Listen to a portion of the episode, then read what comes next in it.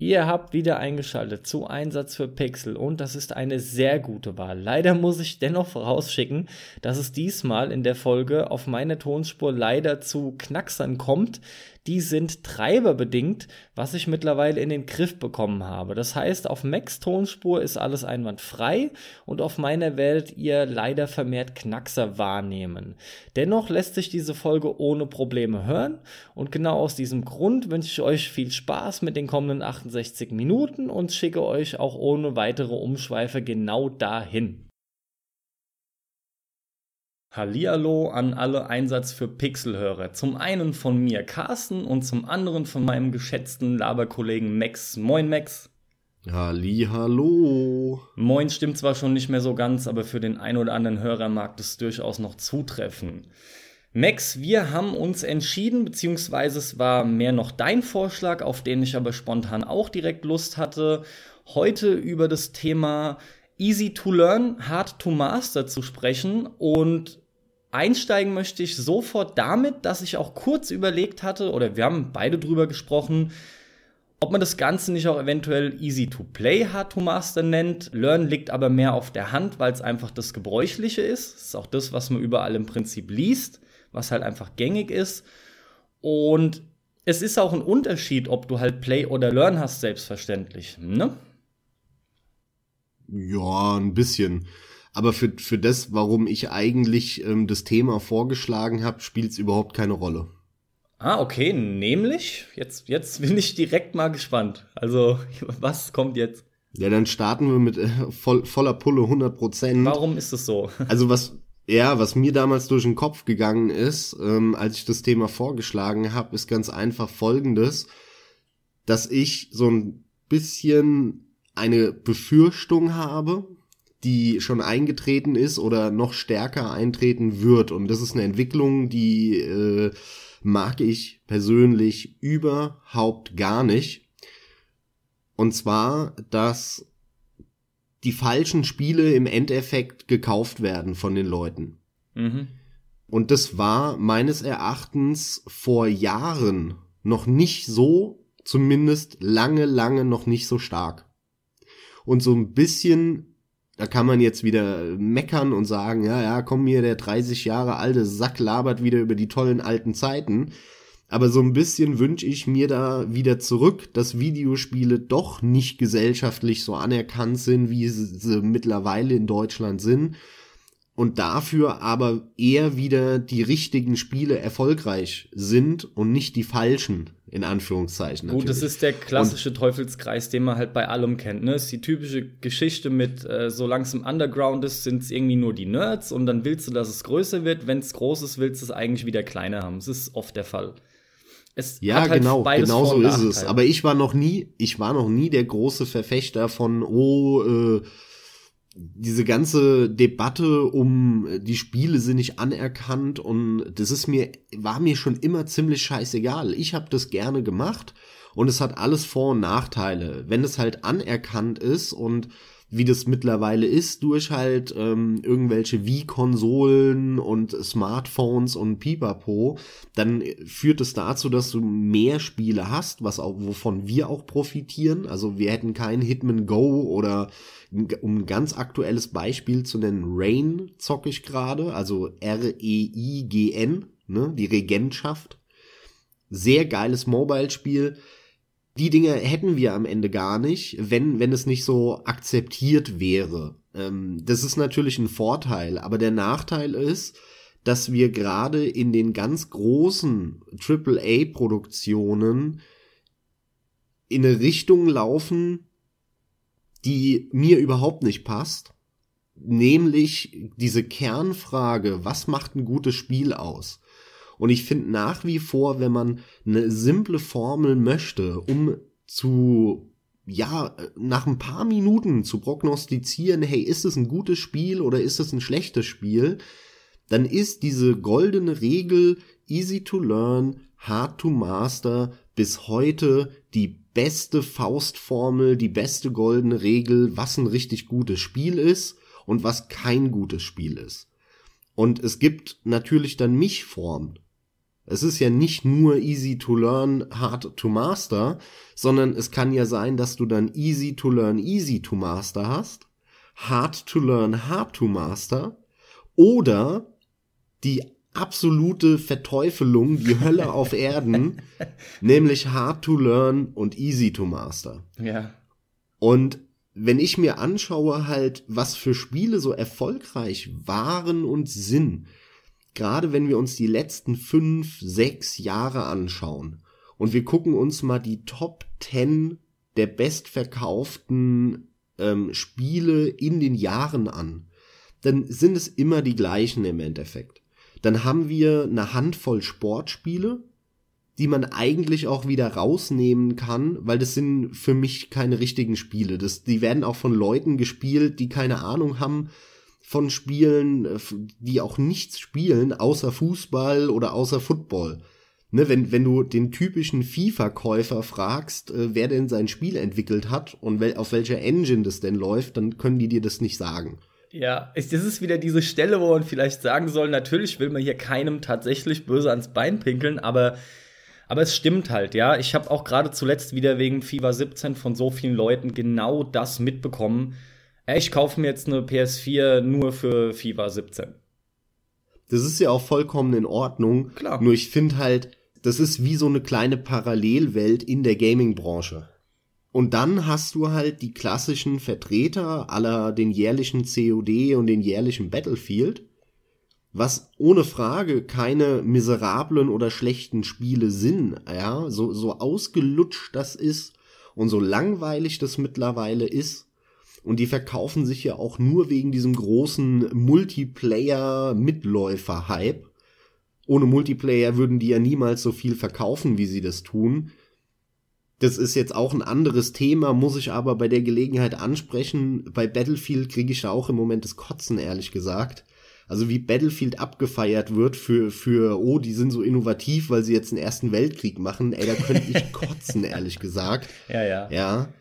Das wird genau die gleiche Scheiße, die sie jedes Jahr rausbringen, nur weil da jetzt ein paar andere Skins drauf sind. Äh, die verändern gar nichts, Leute. Lasst euch doch nicht verarschen. Die verändern gar nichts. So, aber darauf will ich gar nicht groß eingehen. Aber die hast du natürlich auch in so einer Top-Jahres-Sellout-Liste.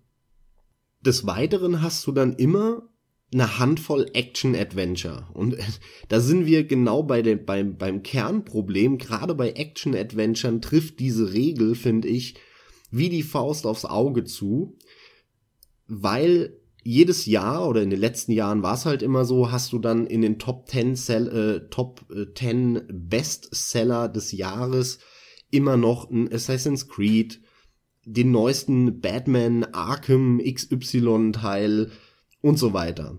Und das sind alles Spiele, auf die das genau zutrifft, was ich behaupte. Die sind hard to learn und easy to master.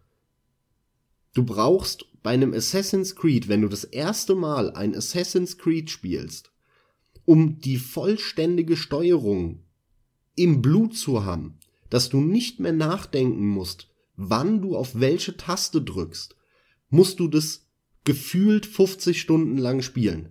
Absolut. Lass mich bitte noch gerade einwerfen, dass äh, ich, ich behaupte direkt an der Stelle, dass viele Leute, weil auch Gelegenheitsspieler, wirklich nicht böse gemeint, ähm, die Steuerung nie wirklich in Gänze in, in Fleisch und Blut über, übernommen haben. Aus dem Grund sind auch mhm, die von dir genannten stimmt. Titel, äh, das sind alles Spiele, wo die Steuerung und das trifft ja auf, auf etliche weitere Titel zu, die wird permanent eingeblendet, standardmäßig. In der Regel rechts und genau sorry, so musste ich gerade noch einwerfen, ja. Genau so ist es. Ja, absolut richtiger Punkt. Daran merkt man, dass sich sogar die Entwickler und die oder der Publisher vollkommen bewusst darüber waren, wie scheiße eigentlich ihre Steuerung ist aber anders haben sie es halt nicht hinbekommen, diesen Feature Creep in ihrem Spiel unterzubringen, die acht Millionen Features mit, mit 26 Arten Schwertern und Sicheln und Springen und du kannst fliegen und ducken und schleichen und schießen und, und nach oben äh, klettern und, und rennen und was weiß ich, ja, du kannst ja alles machen, du sollst alles machen können.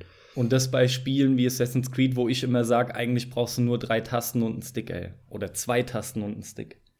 Das ist halt das Traurige, aber warum sagst du das? Und du hast ja nicht Unrecht damit, weil du nämlich, um es durchzuspielen am Ende des Tages, nur drei Funktionen von diesen 800 brauchst. Ja. Nur, nur um diese 800 Funktionen zu benutzen, brauchst du halt tausende von Tasten. Und mir ist es immer aufgefallen, ich habe ja nicht alle Assassin's Creed Teile gespielt, aber wenn ich einen gespielt habe und ich habe den mal drei Tage, vier Tage, fünf Tage beiseite gelegt und dann wieder angemacht, dann hatte ich keine Ahnung mehr, wo ich was drücken muss. Und das Tastenlayout verändert sich bei Assassin's Creed, egal was du machst. Dann kommst du in den Kampfmodus, bam, alle Tasten anders. Danach ist der Kampfmodus vorbei, dann läufst du durch die Stadt. Boom, alle Tasten anders. Dann, dann gibt's irgendeine Eagle, Eye, Vision, bla bla bla. Zack, wieder sind alle Tasten anders. Das ist so lächerlich. Da haben wir genau das. Es ist hard to learn. Du kommst, beziehungsweise, wie du schon richtig gesagt hast, äh, du kommst gar nicht dazu, es richtig zu lernen. Deswegen blenden sie dir die scheiß Steuerung die ganze Zeit äh, ein und du hast die, die permanent äh, vor der Fresse, was ja auch richtig kacke ist. Und dann wissen sie ja aber, weil sie sich, ne, sie sind ja selbstbewusst und wissen schon, okay, hm, alles nicht so toll, was wir machen. Jetzt soll das ja aber der Otto Normalverbraucher kaufen. Wir brauchen ja unseren Umsatz. Das muss ja auch alles äh, laufen. Der darf nicht gefrustet sein. Also machen sie das Spiel derartig einfach, dass du die Steuerung überhaupt nicht können musst, um es durchzuspielen. Und dann haben wir das perfekte, schlechte Spiel, nämlich Hard to Learn und Easy to Master. Und von diesen Spielen sind meiner Meinung nach viel zu viele, viel zu erfolgreich. Und mir ist es ein, ein Stück weit ein Rätsel, woher das genau kommt. Das hängt auf jeden Fall mit der Kommerzialisierung ähm, de, dieses Mediums zu, zusammen, weil du genau das gleiche im, im Film auch hast. Ich meine, heutzutage kannst du nicht mehr ins Kino gehen, weil du, du siehst ja nur noch Marvel, Dreck und Action-Scheiße die ohne Hirn und Verstand ist im Endeffekt, ja. Es ist jetzt ein bisschen Rage-Mode wieder bei mir angegangen, ja, du merkst es. Ich lass dich deswegen auch ungehindert weiterreden. aber, aber da hast du genau den gleichen Effekt. Und wenn du halt einen coolen, intelligenten, ähm, schönen Film sehen willst, da kannst du ja heute nicht ins Kino gehen. Geh mal blind ins Kino und, und hock dich in irgendeinen Film. Da ist die Wahrscheinlichkeit 99 Prozent, dass der Dreck ist. Und dann guckst du dir aber am Ende des Jahres an, wer, welche Filme haben sich wie gut verkauft. Und dann haben sich im Endeffekt die beschissensten Filme in dem Jahr haben am meisten Boxoffice eingespielt. Ja. Und genau diesen Effekt haben wir mittlerweile auch bei Spielen und das ist mir ein Dorn im Auge. Und vor 20 Jahren oder vor 15 Jahren war das noch nicht der Fall. Da kamen im Jahr fünf richtig gute Spiele raus. Und das waren in dem Jahr auch in der Regel die fünf meistverkauften Spiele. Oder zumindest waren die unter den ne, mhm. paar meistverkauften Spielen. Und da, da gab es eine, eine, eine, wie soll man sagen, eine Art Kausalität ähm, bei der Qualität in, in Korrelation zu den Verkaufszahlen, ja, um es jetzt mal ein bisschen abgehoben zu formulieren. Ja, ist schon okay, aber. Ja, es hat sich halt der geile Scheiß verkauft, simpel gesagt. Und heute verkauft sich der Dreck und das ist ein Problem. Weil wenn du heute überlegst, was machst du denn jetzt für ein Spiel, ähm, ja, dann guckst du, was sich verkauft. Und dann siehst du, ah, es verkauft sich Dreck. Okay, also mache ich Dreck. Und das ist ein Problem. Und jetzt du. und, und jetzt du. Klasse, ey. Also, natürlich schließe ich erstmal an das von dir zuletzt Gesagte an. Und da ging mir auch durch den Kopf bei den, bei den äh, Hard to Learn, Easy to Master Spielen. Ähm, zum Beispiel, dass mir immer wieder aufgefallen ist, weil ich habe ja dennoch auch einige davon gespielt, du durchaus auch. Man benutzt, egal welche Tastenbelegung kommt, sei es für den Kampf, fürs Klettern, fürs normale sich bewegen, äh, Im Prinzip benutzt du ein, zwei Tasten abseits vom Stick, weil du mehr nicht machst, ja. Es, diese ganzen, es sind halt Features, die, die fürs Vermarkten wichtig sind. Du kannst halt geile Trailer machen, weil fünf Millionen Animationen drin stecken und es ist halt, ich nehme halt jetzt Assassin's Creed, aber, oder e, egal, machen wir es allgemeiner. Und es ist halt nicht nur die eine Waffe. Du hast halt gleich wegen zwölf neuen Tasten auch entsprechend zwölf neue Waffen und zwölf neue Gadgets und weiß der Geier was, ja.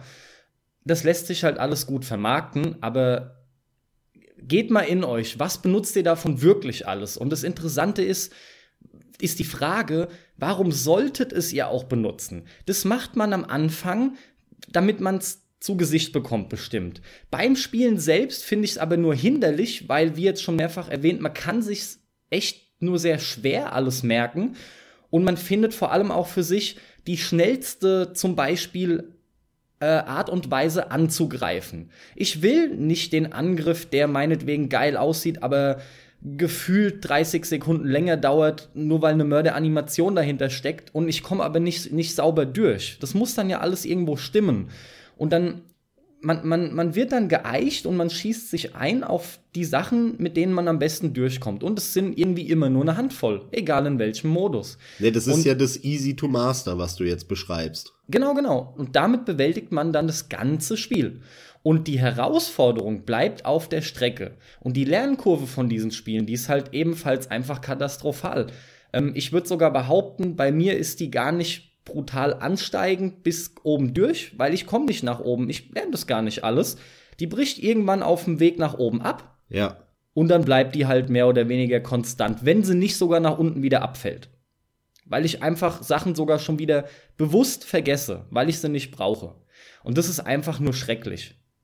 Das Geile ist, ich habe ähm, dem letzt auf dem Weg zur Arbeit, wie ich das häufig mache, auf ein Bier gehört. Und da hat der, der Jochen, erzählt auch über Assassin's Creed. Ich glaube, das war die Folge, die sie rausgebracht haben, eine relativ aktuelle über, ach, wie hieß die? Wir brauchen mehr Schwächlinge. Habe ich noch nicht gehört. Es war eine Folge, wo sie, da reden sie darüber, dass alle Protagonisten so Superhelden sind, die halt alles können und ultra viel aushalten und am Anfang schon alles können und so weiter.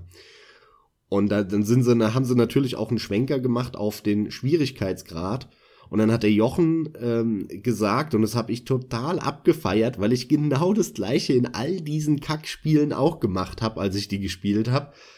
Bei einem Assassin's Creed, wenn du mitten im Kampf bist und du hast dann so 20 Leute um dich rumstehen und du drückst immer deine zwei Knöpfe abwechselnd und dann denkst du dir irgendwann, Alter, warum drücke ich überhaupt irgendwas? Und dann drückst du gar nichts und guckst, wie lange es dauert, bis du tot wirst. Und ja, bis du, bis du drauf gehst. Und das ist so geil. Und ich muss, ich habe es einfach abgefeiert, weil ich genau das damals auch gemacht habe. Und dann wird dir plötzlich bewusst, wie scheiße dieses Spiel ist. Weil dann steht deine Figur da und macht gar nichts. Und die anderen machen auch nichts. Und die gucken sich an. Und alle zehn Sekunden kommt irgendeiner und haut dir sein Schwert rein, der dir dann fünf Prozent deiner ja, Energie ja, ja. abzieht und, und irgendwie, du gehst dann halt runter und, und in, in, die Küche, machst dir einen Kaffee, kommst zurück, denkst dir, boah, immer noch 50 Prozent der Energie, ey. Ja, ja, stimmt. Der will nicht draufgehen. Und das ist halt ein totales Armutszeugnis. Ja, ähm, das fällt dir halt nicht auf, wenn du in dieses Tänzerische reinkommst, ne? Weil du halt da am Rumfuchteln bist ohne Ende. Und wenn dann halt mal alle fünf bis zehn Sekunden einer schlägt, hast du natürlich passend deine Kontertaste parat. Und das sieht halt alles nett aus. Das ist halt einfach mehr, mehr Schein als Sein. Du meinst die Kampftaste, wie bei Batman. Die, mit der man alles macht. Dreieck. Beziehungsweise Y. Ich finde Batman zwar noch ein Tick besser als Assassin's Creed, aber klar, das ist alles derselbe Im Prinzip Kram. ist es genau das gleiche, ja. Natürlich, natürlich. Ist alles derselbe Kram. Wenn, also ich muss ja auch sagen, ich fand das am Anfang bei Batman mal cool und auch bei Assassin's Creed, aber es ist, es ging ganz schnell bergab. Und wenn ich schon nur höre, ein wunderbar ästhetisches, tänzerisches Kampfsystem, weiß ich schon wieder, hast keinen Bock, stellst auf leicht, rennst du vorbei, ist egal. Ist leider wirklich ja, so. Ja, genau, das macht einfach genau. keinen Spaß. Das ist, bedeutet ja nicht, dass alles scheiße ist an diesen Spielen. Ne? Ein Batman hat ja damals, ein Batman Arkham Asylum hat ohne Frage die Batman-Lizenz sehr, sehr gut benutzt. Und zwar viel, viel besser, als es nahezu alle anderen Batman-Spiele vorher gemacht haben. Ja. Deswegen, das muss man dem Spiel an, äh, anrechnen und sagen, hey, geil, endlich mal äh, ein wirklich wortwörtlich cooles Batman-Spiel. Leider ist es aber kein gutes Spiel. also Batman Arkham Asylum, genauso wie Arkham City oder so, das sind alles Spiele da rein, da raus. Ja, also stell dir mal vor, da wäre keine starke Batman-Lizenz dahinter, sondern die hätten jetzt irgendwas anderes genommen. Was, was nicht schon so starke Figuren wären, ja. Und die hätten die vielleicht noch nicht mal gut eingebunden und nicht gut eingeführt. Das heißt, das Spiel würde plötzlich nicht mehr von der Welt und von den Figuren leben, die du ja alle schon kennst, in dem Fall bei Batman, sondern du hättest nur noch dieses Gameplay-System von ich schleich da ein bisschen rum und wenn mich einer entdeckt, dann äh, drückst du zwei Tasten und er macht 26 Saltos und haut 80 Leute kaputt. Da sind wir bei einem Kernproblem, was wir schon ach wie oft in Podcasts angesprochen haben. Das Wichtige bei einem Spiel ist das Gameplay und das Gerät, gerade bei diesen Titeln, das, das wird quasi komplett hinten angestellt und das Einzige, warum das nicht groß auffällt, sage ich jetzt mal vorsichtig, ist, weil alles drumherum versucht, akribisch davon abzulenken. Da sind dann Präsentationen ohne Ende, wie gesagt, lauter Animationen, du hast andauernd irgendwelche Videos, da ist viel Blabla, ja, du hast tolle Technik halt oft.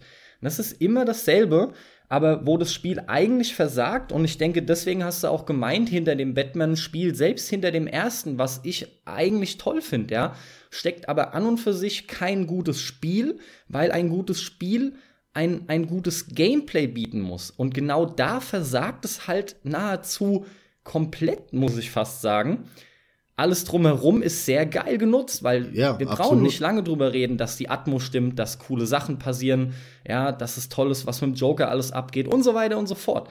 Aber gerade dadurch hat es natürlich auch den Fan-Bonus und und und. Ja, und die Scarecrow-Idee, diese, das war halt alles super eingebunden damals.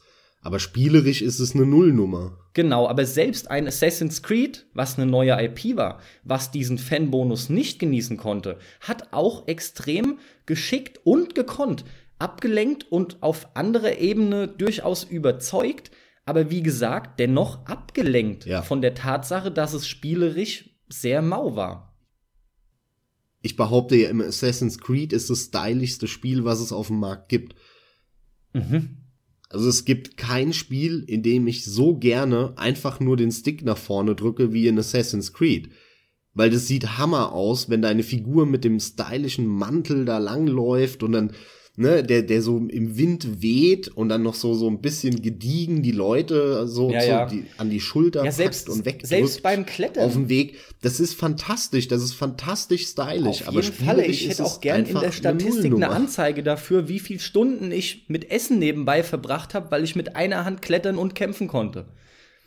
Ja, genau das ist es halt. Mhm, ja, absolut. Was mich noch interessiert, habe ich nicht vergessen, wollte ich aber wirklich vorhin nicht unterbrechen. Hast du jeweils ein, ein, konkretes, gutes Beispiel für deine drei Variationen oder wie viel du genannt hattest? Mit Easy to Learn, Hard to Master, Hard to Learn, Easy to Master und so weiter und so fort? Oh ja, spontan nicht, aber lass mal kurz überlegen. Also wir haben äh, Hard to Learn, Hard to Master fallen mir so klassisch diese, diese Globalstrategie-Brocken ein. Da gibt's welche, die haben, die haben extrem schwierige und extrem komplexe Zusammenhänge, die aber, wenn du irgendwann mal nach zehn Jahren drin bist, auch wirklich tief sind und wirklich ein geiles Spielerlebnis dir bieten können. Du musst nur erst mal reinkommen ich glaube, das beste Beispiel, was mir jetzt dafür einfällt, ist Eve Online. Geil, daran habe ich auch gerade gedacht. Sau gut. Ja, weil, ich, ich liebe das ja von dem, was ich alles höre und ich würde am liebsten sofort anfangen, aber du musst halt erstmal drei Jahre lernen, wie man das Spiel spielt und da habe ich einfach keinen Bock drauf und auch die Zeit nicht. Und bei Easy, Easy to Learn und Easy to Master sind ja eigentlich diese klassischen Kinderspiele, sage ich mal. Ich habe jetzt, habe ich dir auch noch nicht erzählt, für die PlayStation 1 Quack Attack. Hey, McDonald's. Habe ich mir, ja, ja genau, ja, ja. Äh, im, im PlayStation Network äh, runtergeladen. Und ich will jetzt gar nicht groß drauf eingehen. Damit hatte ich sehr viel Spaß, so wann kam das? 2000, 2001 rum auf dem PC. Da hatte ich sehr viel Spaß mit. Äh, der Spaß hielt sich jetzt in Grenzen, als ich die beschissene PS2-Version da emuliert gezockt habe. Aber das ist ein Spiel, das ist super simpel. Da bist du sehr schnell drin. Das ist sehr intuitiv weil im Prinzip ist es ein Crash Bandicoot-Klon und die ganzen Jump'n'Run, 3D-Jump'n'Runs, ich meine, sorry, da hast du halt nur zwei Tasten. Ja. Na, es ist super intuitiv, du weißt super schnell, auf welcher Taste du was machst. Das hast du nach einer Minute drin. Aber es ist halt auch easy to master, weil die Level sind nicht besonders schwierig und die Gegner-Pattern und so, das ist alles sehr, sehr einfach. Und das verliert dann halt einfach an Langzeitmotivation. Der Anfang genau. ist cool und macht Spaß, aber dann irgendwann ebbt's ab. Ne, bei den bei den Hard äh, to Learn, Hard to Master Spielen, da hast du schon gar, gar keinen Bock anzufangen und die anderen fängst du an, findest sie unter Umständen auch cool und dann ist aber vorbei sehr schnell. Übrigens, es ist aber gar nicht so einfach, wie es jetzt vielleicht für den einen oder anderen rüberkommt, weil Zumindest bei der PlayStation 2 Version, die ich da gespielt habe. Das ist nämlich erheblich schwerer als die PC-Version, weil die PS2-Version scheiße läuft. Die läuft nämlich mit gefühlten 15 Frames und deswegen ist es unglaublich schwer manchmal abzuschätzen, ob du schon den Gegner mit der Schlagattacke erreichst oder was auch immer. Am PC war das super einfach und hier auf der PS2-Version jetzt Alter Schwede, ey, wie oft ich da draufgegangen bin, nur weil das, die, die Version so rotzig läuft. Es ist echt schlimm. Ich äh, überlege jetzt echt gerade, wo wir weitermachen. Ich möchte fast schon sagen, das kollidiert so krass mit, den, mit dem vorangegangenen Strategiecast. Und natürlich, wir kommen, du kommst kaum umhin, ohne wieder bei Balancing und so zu landen, ja. Ich, ich habe halt als diese Lernkurve im Kopf. In, ein, ein gutes Spiel ist halt auch oft wirklich simpel, weil du einen guten Einstieg hast.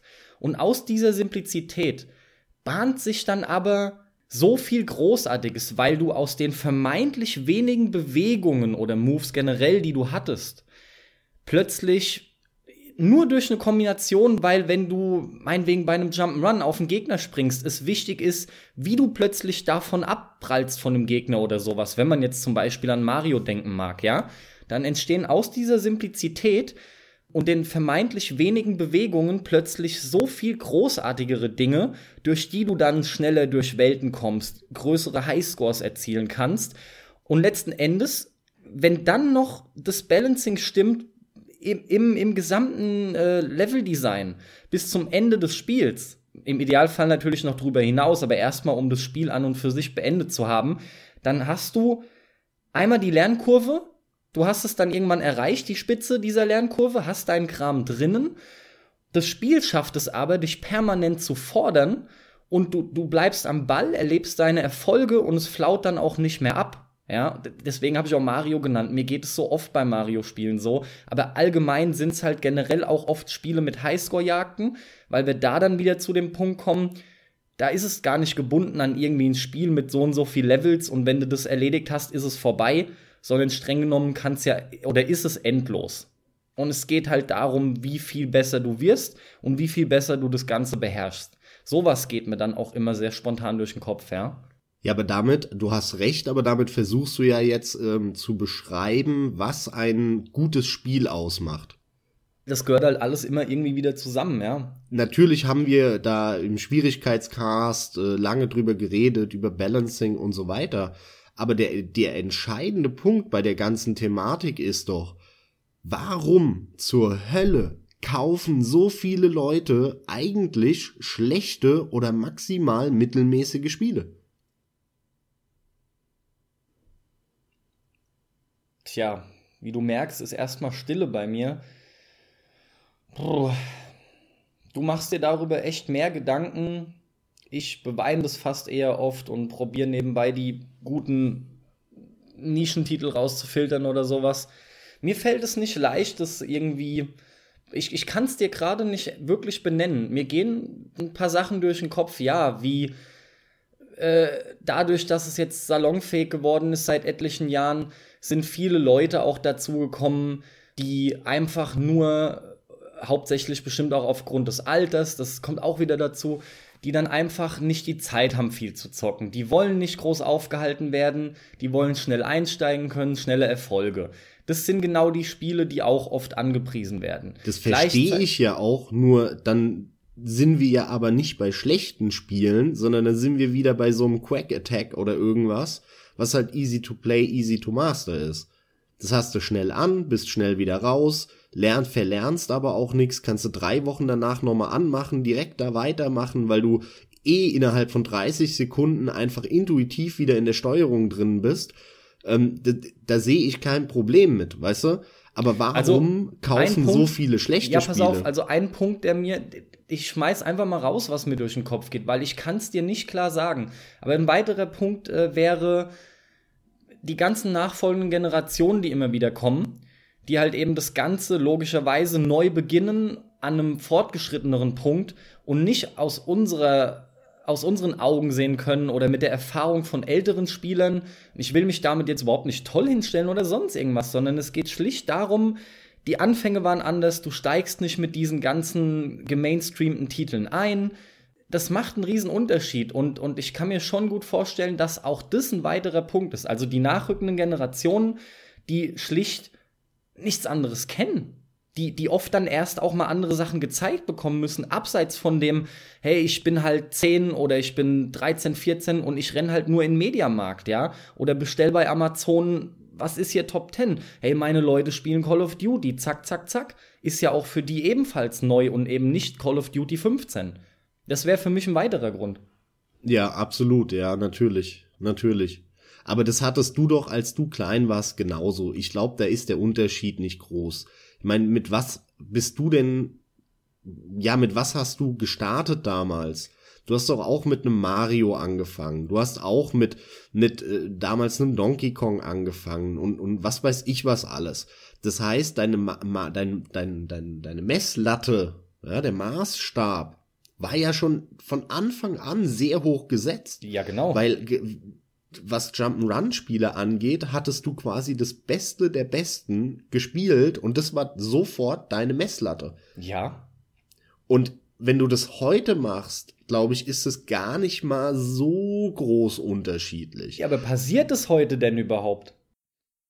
Wenn ich die, um, um nochmal den Begriff zu benutzen, die nachrückende Generation aber direkt in meinem familiären Umfeld mir anschaue, ja, und du weißt selber, zurzeit ist es einiges, ich krieg da durchaus viel mit, die, die, spielen nicht die Spiele, auf die ich abgefahren bin, auch wenn es die heute noch gibt. Zum Beispiel Mario.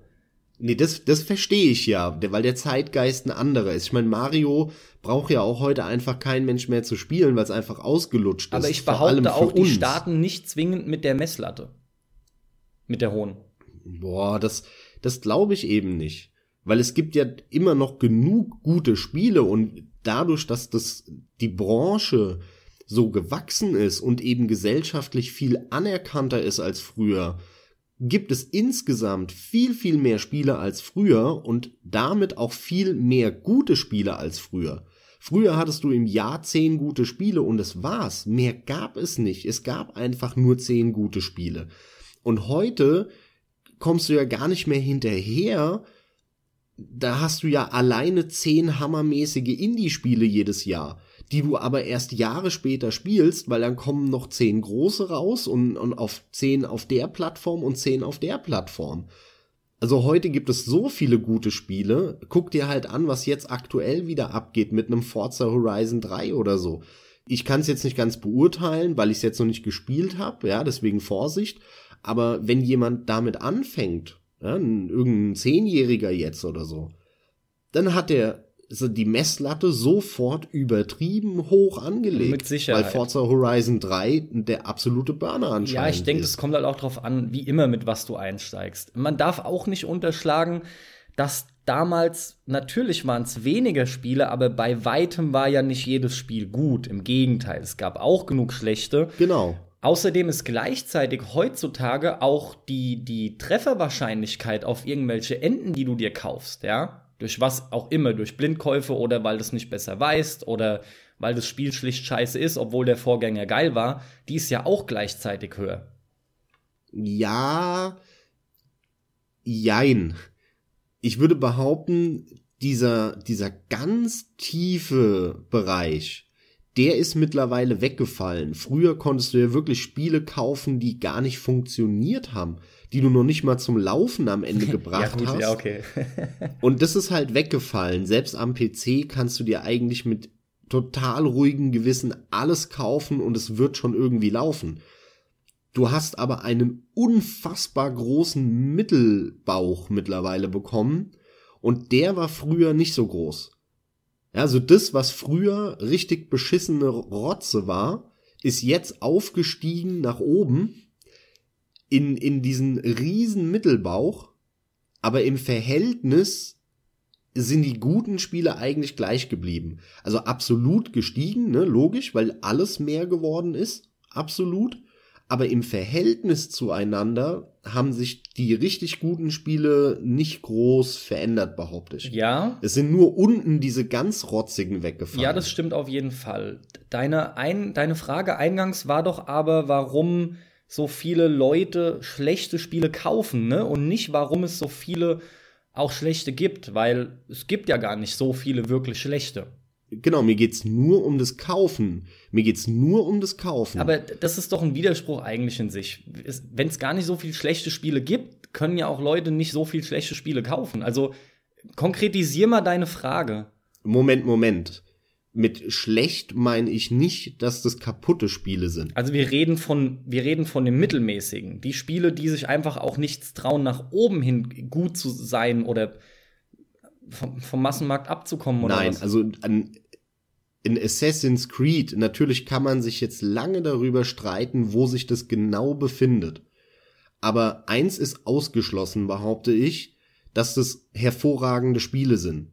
Das ist meiner Meinung nach vollkommene Blasphemie, das zu behaupten. Das sind schicke Spiele, die haben sich tolle Grafik eingekauft mit Millionen von Dollars und meinetwegen auch netten Soundtrack, alles was man sich mit Knete kauft, haben die, aber spielerisch ist es eine Nullnummer. Natürlich kann man jetzt hingehen und sagen, okay, ich habe äh, ein Gameplay-Spiel, also aus Gameplay-Sicht ist es Nullnummer, hat, hat aber eine schöne Präsentation, das hebt es irgendwie in den mittleren Bereich hoch.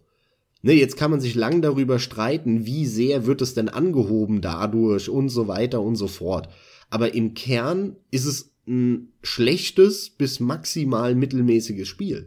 Und das ist der Topseller jedes Jahr oder war es jetzt zumindest lange. Ja.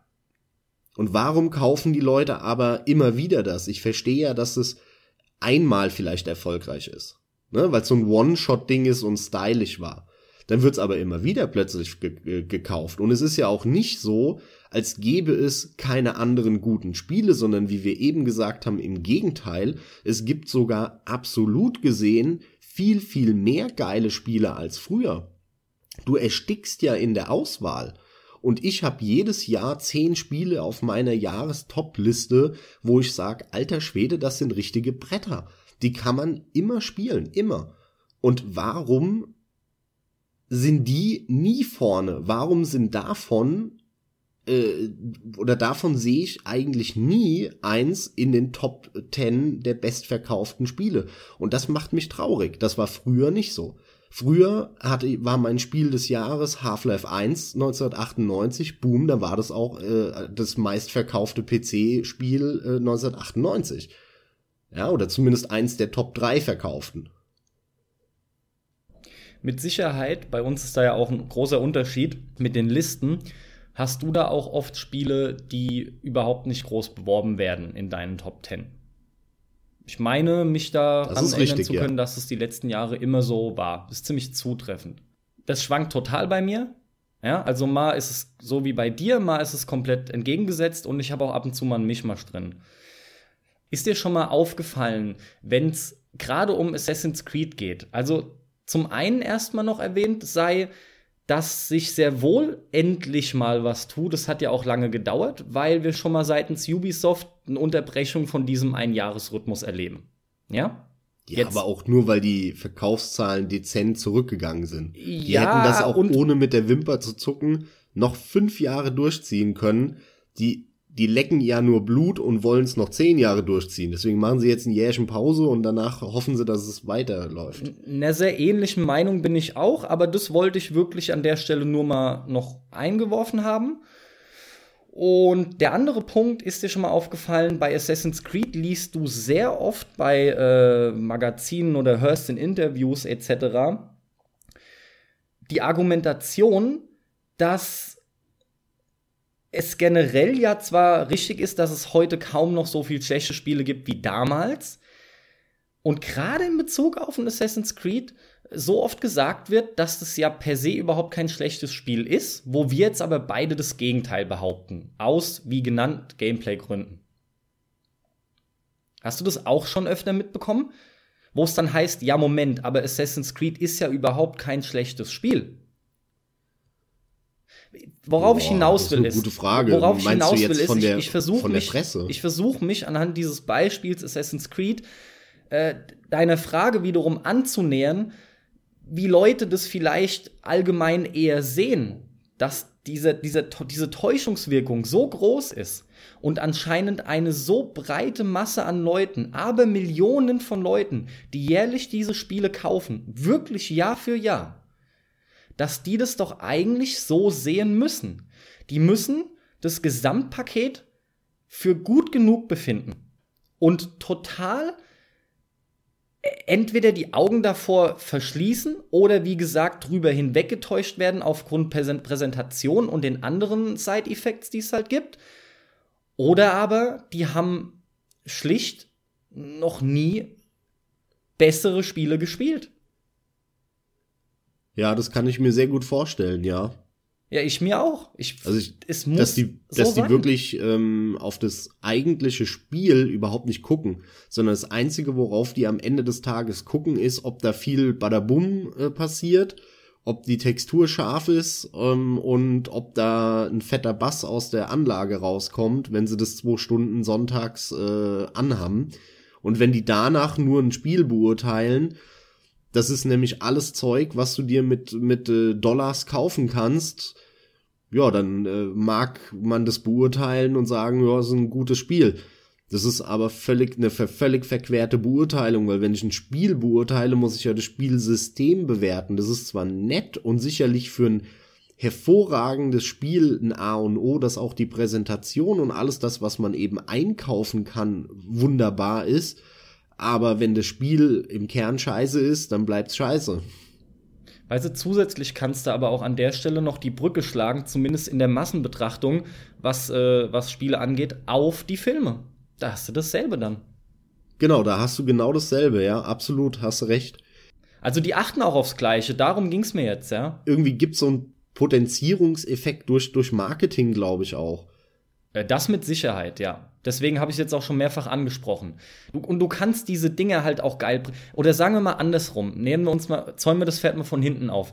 Wie kannst du denn geil vermarkten? Natürlich in dem, was geil aussieht, in dem viel abgeht. Ich meine, nicht umsonst sind die Trailer alle gleich, ob bei, ob bei Spielen oder vor allem bei Filmen, dass du das meiste schon immer siehst und die fettesten oh, ja. Sequenzen vorweggenommen bekommst, aus genau diesem Grund. sind wir auch nicht natürlich nicht die ersten, die es sagen, aber das ist nun mal ein, ein, wichtiger Grund, ja. Es muss am besten aussehen, es muss die meisten Features bieten. Ja, im Idealfall generell auf dem Papier einfach bigger, more badass und dieser ganze Kram immer. Aber das eigentliche, um nochmal Simplizität zu benutzen in Bezug aufs Gameplay, bleibt oft aus. Aber nehmen wir mal an, das stimmt, was du jetzt gesagt hast. Was heißt hier, nehmen wir mal an? Das ist die Wahrheit. ja, also. Nee, nee, ja, also. Meine ich mal im Ernst. Nehmen wir mal an, das ist wirklich, das stimmt. Und mhm. ich kann mir das auch sehr gut vorstellen.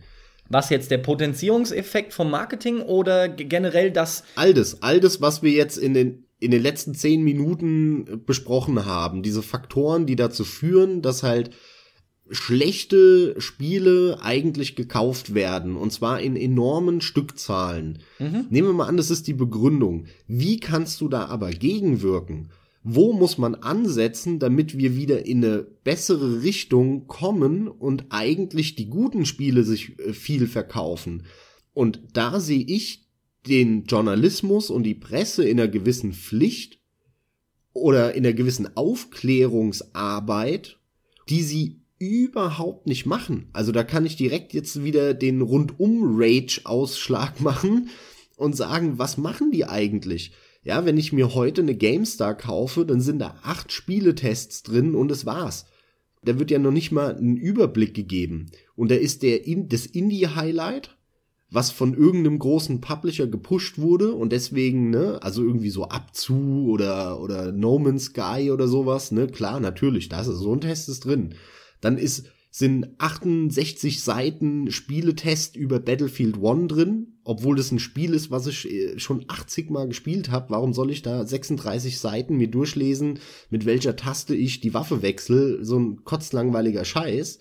Ne? Also ich kann mir ohne Ende langweilige Texte durchlesen, aber einen Überblick über die Spielewelt und eine klare Einordnung was ist gut, was ist schlecht, was soll ich mir kaufen, kriege ich da eigentlich nicht mehr.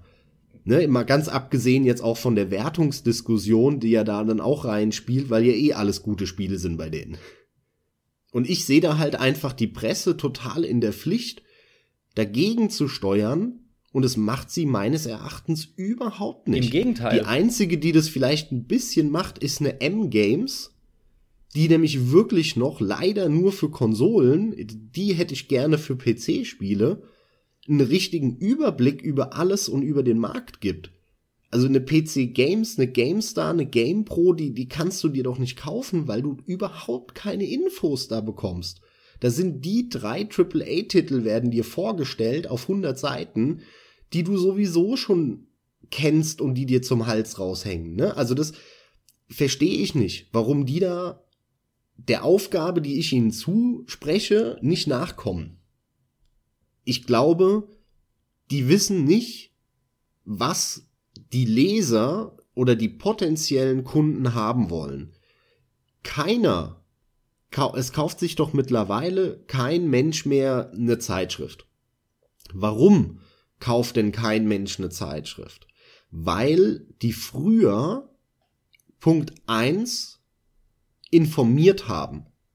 Wenn du eine, eine PC Games oder eine GameStar äh, nimmst von äh, 99 2000, dann hast du in einer Zeitschrift 100 Tests drin, ja, oder Previews und Reviews und was weiß ich was alles. Wenn du heute dir eine GameStar kaufst, dann sind da acht drin. Da ist nichts drin. Ja, die, aber trotzdem schreiben die 150 Seiten voll. Ich krieg aber null Information. Und das ist ja aber voll der Blödsinn, weil früher habe ich ja den Überblick noch viel weniger gebraucht als heute. Ich habe zwar heute sehr viel mehr Konkurrenz, wo ich mir einen, einen ansatzweise Überblick verschaffen kann auf den Online-Seiten und so weiter und so fort. Nur ich bin jemand, und sorry, da behaupte ich, das kann ich echt gut beurteilen. Ich bin ein krasser Hardcore-Zocker. Ja, ich glaube, es gibt wenig Leute, die bei Good Old Games 500 Spiele in der Bibliothek haben. Ich spiele extrem viel und ich gucke in meiner Freizeit fast nur Sachen über Videospiele an, weil das mein allerliebstes Hobby ist.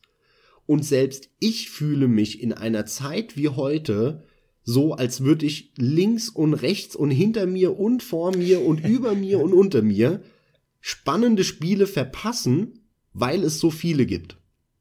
Das heißt, dieser Aufklärungsüberblick, Drang, ja, der war noch nie größer als in der heutigen Zeit, weil es so scheiße viele Spiele gibt.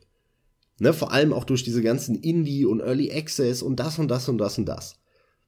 Und was ist die Reaktion von denen darauf? Die machen noch viel weniger in ihre Zeitschrift, anstatt viel mehr. Was ja vollkommener Bullshit ist. Und dann kommt ein zweiter Faktor hinzu, damit sind wir dann aber vollkommen in der Pressekritik angekommen, ja. Und zwar ist der zweite Punkt, dass sie nicht unterhalten. Sie unterhalten nicht, sondern, sondern sie machen reinen oder versuchen reinen Journalismus zu machen. Nur, das funktioniert nicht bei Zocken. Weil was ist denn Zocken? Warum zockst du denn? Damit du Spaß hast. Um unterhalten zu werden. Du zockst wegen Spaß. Ja, Und du kannst keinen Journalismus betreiben ohne Unterhaltungsansatz, wenn es um das Thema Zocken geht. Und das ist ein Problem, wo, wozu die, ich kann es nur so krass sagen, anscheinend alle bisschen zu blöd sind, das zu verstehen.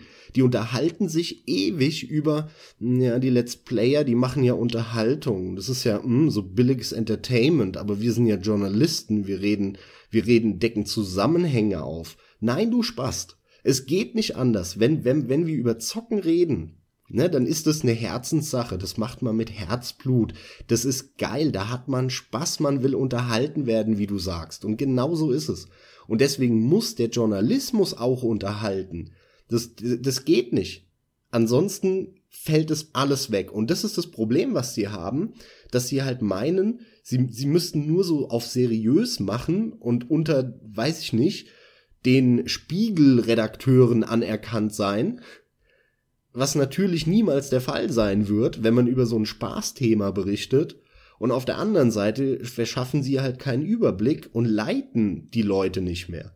Und das Medium, was die Leute leitet heute, sind die behinderten Werbespots, die äh, überall im Fernsehen laufen, auf YouTube und irgendwelche Werbeplakate am Bahnhof. Und es ist eben nicht mehr die Presse, die sagt, Leute, das ist Rotze, auch wenn das irgendwie äh, eine hohe Produktion ist, kauft euch das nicht. Kauft euch lieber für das Geld drei andere kleine geile Spiele, mit denen habt ihr tausendmal mehr Spaß, als mit dem einen großen. Jetzt hast du aber eigentlich, soweit ich das jetzt richtig mitbekommen habe, nicht genau meine Frage beantwortet, insofern ich sie gestellt habe, oder bist nicht ganz auf meine Aussage eingegangen. Äh, quasi, warum wir überall in diesem, in, in, in diesen ganzen Berichten, die erscheinen oder News, warum es da selten um so, um so, oder quasi fast nie um so kleine Dinger geht. Ja, sagen wir selten. Die meisten Seiten sind quasi so sensationsgeile Seiten. Und das hast du ja auch im, das hast du im Printbereich, das hast du im, im Online-Bereich. Naja, ist Internet doch ganz ist halt logisch, weil die, weil die glauben, dass sie nur mit diesen ganz großen Themen ähm, die Leute anlocken, weil wenn du halt schon nur drei Spiele in deine Zeitschrift machst, dann müssen natürlich die drei Spiele irgendwelche Blockbuster-Titel sein, irgendwelche AAA-Produktionen, weil du ja dann nur Leute als potenzielle Magazinkäufer hast die eins dieser drei Spiele, die in der Zeitschrift drin sind, interessant finden. Deswegen will ich von dem Magazin weg. Sorry, dass ich direkt unterbreche, weil da hast du als den Punkt, da sind nur acht Reviews drin, sagst du als, oder es sind so wenig Sachen drin. Das Problem hast du nicht bei Internetseiten. Da wird äh, so viel permanent reingeklatscht. Ich meine, da ist ja eine News schon wert, dass eine News erschienen ist schon wieder, so in der Art. Und ähm, dass bei einer Entwicklung einmal auf dem Stuhl auf der linken Backe gefurzt wurde. Also für alles werden ja News rausgekloppt. Ja, aber da siehst du ja die beiden Extreme. Im Internet, ähm, da, da, da wird alle drei Minuten eine neue News über eine News über eine News gebracht.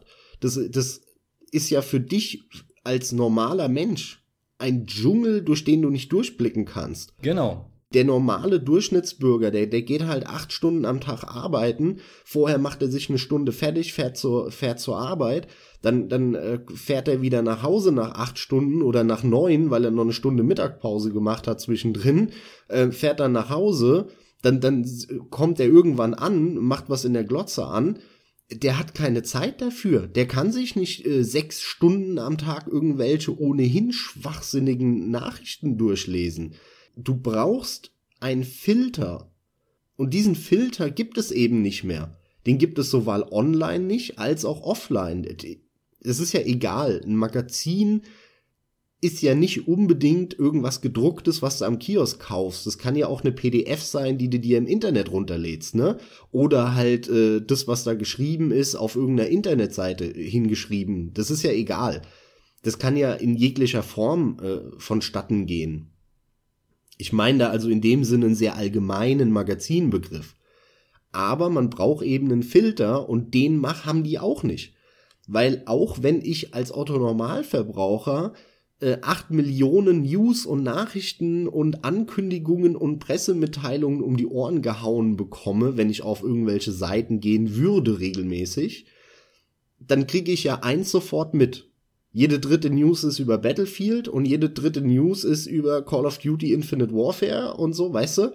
Das heißt, die Filterung, die mir die Journalisten in der Spielepresse im Moment anbieten, ist völlig nutzlos. Das ist keine Filterung, weil das ist das, was auch, was ich ohne alle Nachrichten zu lesen für mich selbst schon weiß. Und zwar egal, ob ich mich viel oder wenig mit dem Thema beschäftige. Ne, also die, die, die gesamte journalistische Arbeit ist im Prinzip im Kern für den Arsch im Moment in der Videospielbranche, anstatt dass sie mal aufklären würden, ne, und einen Überblick verschaffen würden, da ein bisschen mehr Spaß und Schwung vielleicht auch gleichzeitig mit reinbringen und das auch auf, auf neue innovative Wege. Natürlich will heutzutage kein Mensch mehr eine Zeitung kaufen. Das musst du halt online machen oder in Form von einer geilen App, wo du halt aber einen Überblick hast über alles, was halt passiert und zwar sinnvoll gefiltert nach den wichtigen und unwichtigen Sachen und nicht nur drei, die, die du ohnehin schon mitbekommst. Ja, und da sind wir wieder wirklich nämlich bei der Aufklärungspflicht. Fast hast du mir schon alle Wörter aus dem Mund genommen. Weil du als von Filter sprichst, den müssen sie halt besser setzen, beziehungsweise da müsste halt weniger mehr sein, aber eben mit Bedacht. Und das geschieht nicht, weil es geht, auch hier geht es nur um die schiere Anzahl. Frei nach dem Motto, mehr bringt auch mehr. Und dabei sollte das Motto nach wie vor weniger ist mehr lauten. Dafür aber sinnvoller. Die filtern ja viel zu stark. Das ist doch das Problem. Ja, in die falsche Richtung aber auch. Also entweder kriegst du gar nichts gefiltert was ja aber auch klar ist, irgendwo müssen ja die Infos herkommen. Also das, das darfst du ja nicht beschneiden. Es muss ja ohne Ende äh, ins Internet reingeballert werden. Es braucht nur jemanden, der das filtert. Und der ist halt aber nutzlos, wenn er dir danach auf, auf äh, drei Seiten sagt, äh, ja, übrigens, äh, im Weihnachtsgeschäft kommt das neue Call of Duty und das neue Battlefield.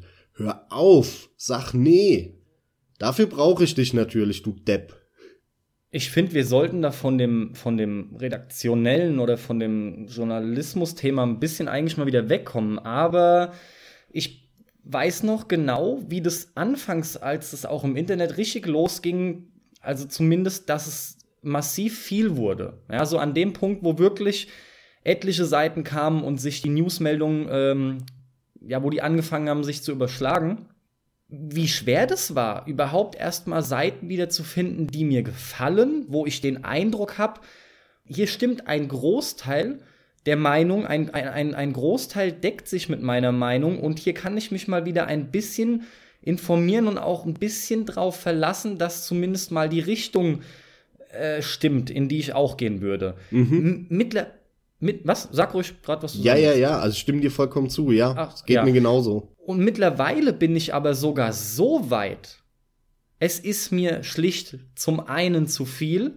zum anderen selbst die für mich vermeintlich vernünftigen Seiten haben natürlich auch immer wieder Aussetzer und das kann ich denen gar nicht ankreiden, das passiert halt ganz einfach natürlich. Ganz im Ernst, ich fühle mich da echt irgendwo alleine im Regen stehen gelassen und probiere für mich aufgrund meiner langjährigen Zockererfahrung das hoffentlich am besten rausfiltern zu können. Und ich sag dir trotzdem, das gelingt echt oft sehr dürftig. Das ist bockschwer. Siehste, das ist genau das, was ich auch hab. Wo ich sage, obwohl ich schon den ganzen Tag in mich oder also in meiner Freizeit den ganzen Tag mich mit dem Thema eigentlich beschäftige, habe ich das Gefühl, dass ich überall an mir Sachen vorbeigehen. Und dieses Gefühl, das zeigt mir nur, das mag ja sein, dass wir uns jetzt sogar beide vollkommen täuschen. Mag sein. Aber wenn das nicht der Fall ist, dann macht der, Journal, der, der Spielejournalismus und die Spielepresse einfach einen schlechten Job. Und ich find's halt schade, weil nicht nur für mich persönlich, natürlich würde ich es mir für mich schon äh, äh, ja wünschen und würde mich freuen, aber ich finde, das ist halt der erste logischste Weg, um die Leute auch wieder weg von diesen Marketing-Plakat-Scheiße zu bringen, damit die eben nicht nur das neue Assassin's Creed, das neue Batman und das neue Battlefield kaufen, sondern halt eben die wirklich guten neuen Spiele kaufen. Und natürlich werden die umsatzstark bleiben in Battlefield. Ja, mir geht's ja nicht darum zu sagen, das darf jetzt keiner mehr kaufen, das ist ja Bullshit. Ich will aber, dass viel mehr wirklich richtig gute Spiele auf einmal sich auch häufig verkaufen. Ja. Und das wäre eine Möglichkeit, das zu erreichen. Ja, ich bin da voll bei dir, denn die haben halt diese breite Außenwirkung und die müssen sie eigentlich auch nutzen. Deswegen sagst du ja, es ist der erste logische Schritt. Das sind die größten im Prinzip, die, die am besten dagegen wirken könnten. Und es passiert fast nicht. Und ehrlich gesagt, ich gehe sogar so weit und sage, es ist die einzige Möglichkeit. das ist lustig, weil als du eben sagtest, das ist der einzige logische Schritt, habe ich mich echt gefragt, ja, was wäre denn der nächste? Mir fällt nämlich keiner ein. ja, ich habe mir auch natürlich in den letzten Tagen darüber Gedanken gemacht, wie man das irgendwie noch sinnvoll in irgendeine Richtung lenken kann, ja, wo man den Leuten sagt, okay, das, Leute, das sind keine guten Spiele. Ihr verpasst die richtig geilen Spiele stellenweise und gebt auch noch viel zu viel Geld aus. Ihr könntet mit eurem Geld am Ende des Tages viel mehr Spaß noch haben. Aber ehrlich gesagt, fällt mir nur so eine Art Selbstaufklärung noch ein. Alles andere muss eigentlich die Presse machen.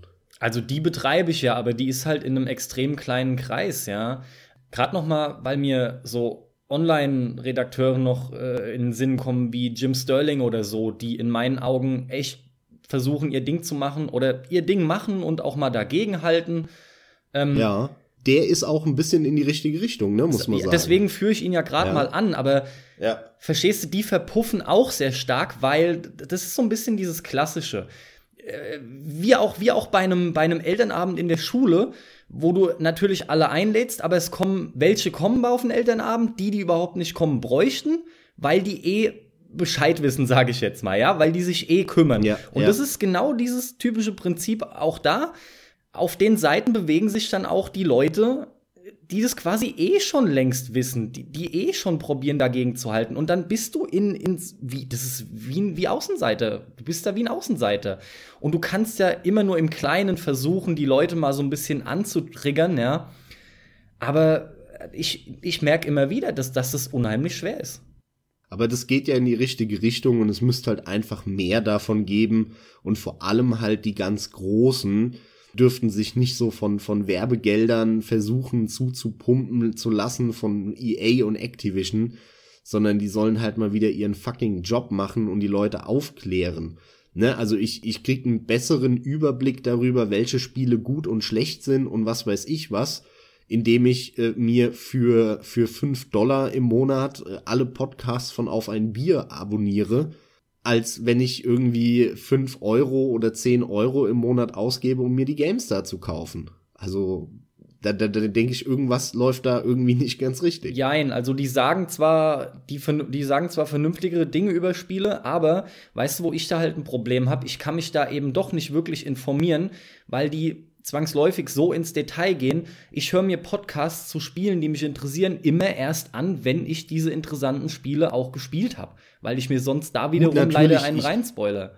Also ja, natürlich klar. Also mir ging es jetzt nicht so äh, ja ganz konkret um den Einzelfall, sondern nur im, im Prinzip, ne? Prinzipiell ja, es sind halt so. auch wieder diese zwei kleinen in dem Fall, Andre und Jochen und auch ein Jim Sterling und wie sie alle heißen. Die gibt's alle, aber die sind einzeln und weißt du was, vielleicht ist das eine Lösung. Die müssten sich mal zusammenschließen und einen großen Schuppen aufmachen, der dann mal wieder dagegen hält, weißt du? Tja. Ich finde halt, wirklich sowas müsste passieren, dass sich mehr zusammenschließen, damit die eben nicht so abgetan werden als kleine, die, die werden auch sau oft ausgelacht von der Masse tatsächlich. Ach, hier er wieder, er nun wieder, was er wieder sagt und was er wieder herzieht über die Spiele, war ja klar. War ja klar, dass von der Edge wieder nur eine 4 kommt oder so Sachen, verstehst du? Ja, natürlich, aber sollen sie doch erzählen. Das hast du aber immer, weil es immer unterschiedliche Meinungen gibt, ne? Das ist diese klassische Meinungsdebatte halt. Aber vielleicht haben wir ja unter den Zuhörern welche, die denen noch andere Möglichkeiten einfallen. Außer jetzt, dass die Presse ein bisschen mehr Aufklärung betreibt. Ähm, vielleicht gibt's wirklich Sachen, an die wir nicht denken. Äh, wenn euch da was durch den Kopf geht, bitte, bitte kommentieren. Das interessiert mich ultra, ultra. Ja, das wäre wirklich wünschenswert. Ähm, haben wir denn für uns zufriedenstellend die Frage beantwortet, warum so viele Leute so viele schlechte Spiele kaufen? Ich, ich würde sogar sagen, ja, ne? Ja, weil sie erstens mal auf solche Dinge vielleicht unter Umständen gar nicht so großen Wert legen und, an, und auf der anderen Seite überhaupt keine, keine Führung haben in den Tausenden von Spielen, die rauskommen, sondern sich nur danach richten, wo die größten Plakate hängen. Und genau diesen Effekt hast du halt bei Filmen auch. Also, summa summarum, können wir das Thema eigentlich so schließen. Ehrlich gesagt, mich hat's gefreut, mal darüber zu reden und vor allem jetzt, falls noch ein Zuhörer da eine geile Idee zu dem Thema hat, wie man das lösen kann, das interessiert mich halt echt wirklich. Äh, mir war es halt wichtig, da mal, ja, das anzusprechen, weil das eine Entwicklung ist, die mir sau auf den Senkel geht. Und ich will halt nicht, dass die Spiele da landen, wo die Filme heute sind. Es ist zwar schön, dass es so viele Spiele gibt, klar, aber ich hätte gerne auch mal wieder extrem gute, sehr große Produktionen. Und das gibt's mittlerweile eigentlich fast gar nicht mehr. Bis auf ganz, ganz seltene und wenige Ausnahmen. Das finde ich sehr schade. Also ich bleib dabei. Ich finde das alles unheimlich schwer zu durchschauen und entsprechend, ich finde es auch echt nicht ganz so easy, da abschließende Worte zu finden, die dem gerecht werden würden, was mir durch den Kopf geht, weil nochmal in Bezug auf den Anfang, weil es um Easy to Learn, Hard to Master geht. Ich habe jetzt schon mehrfach das Simple angesprochen und ich stelle auch heute immer wieder fest, dass das aller Regel nach die Spiele sind, die ich am geilsten finde. Die aus ihrem Simplen heraus immer besser werden und es zu nutzen wissen, statt überfrachtet mit allem möglichen Scheiß probieren, nur zu protzen. Im Prinzip sind es die Luftpumpen ja, echt, wo du mit der Nadel reinpiekst und die eigentlich abzischen, aber, Absolut. aber es macht kaum jemand. Es macht kaum jemand und das ist was, was ich mir halt wünsche, aber meine Güte, meine bescheidenen Wünsche. Je mehr gute Spiele, desto besser, das wünscht sich jeder natürlich. Auf jeden Fall und das haben wir uns auch schon mehrfach gewünscht. Ja, Leute, das wär's eigentlich von unserer Seite. Was ich abermals betonen möchte, ist, ich wünsche mir wirklich, dass mehr kommentiert wird, weil ich gerne absolut in, in Dialog oder generell in, in richtige Diskussionsrunden ausbrechen würde mit euch. Bei dem Thema ist es tatsächlich jetzt noch mal sehr angebracht, wie ihr das seht. Und an der Stelle ähm, fällt mir auch ein, Nassim, vielen Dank für deinen Kommentar vor der ein oder anderen Woche. Du hattest unter anderem geschrieben, dass du unseren Podcast per Zufall gefunden hattest.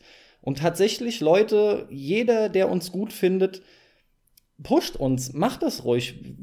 Es ist super, dadurch kriegen wir auch mehr Leute, mit denen wir dann diskutieren können. Wir finden auch automatisch neue Themen, die euch dann auch mehr interessieren. Und ehrlich, tretet das Ganze los, wo ihr nur könnt, fände ich spitze, weil ich immer wieder bei Themen wie diesem heute merke, wie viel Spaß das tatsächlich macht, über sowas zu reden. Und ich kann da nie genug Futter haben. Ich hoffe, euch hat's gefallen.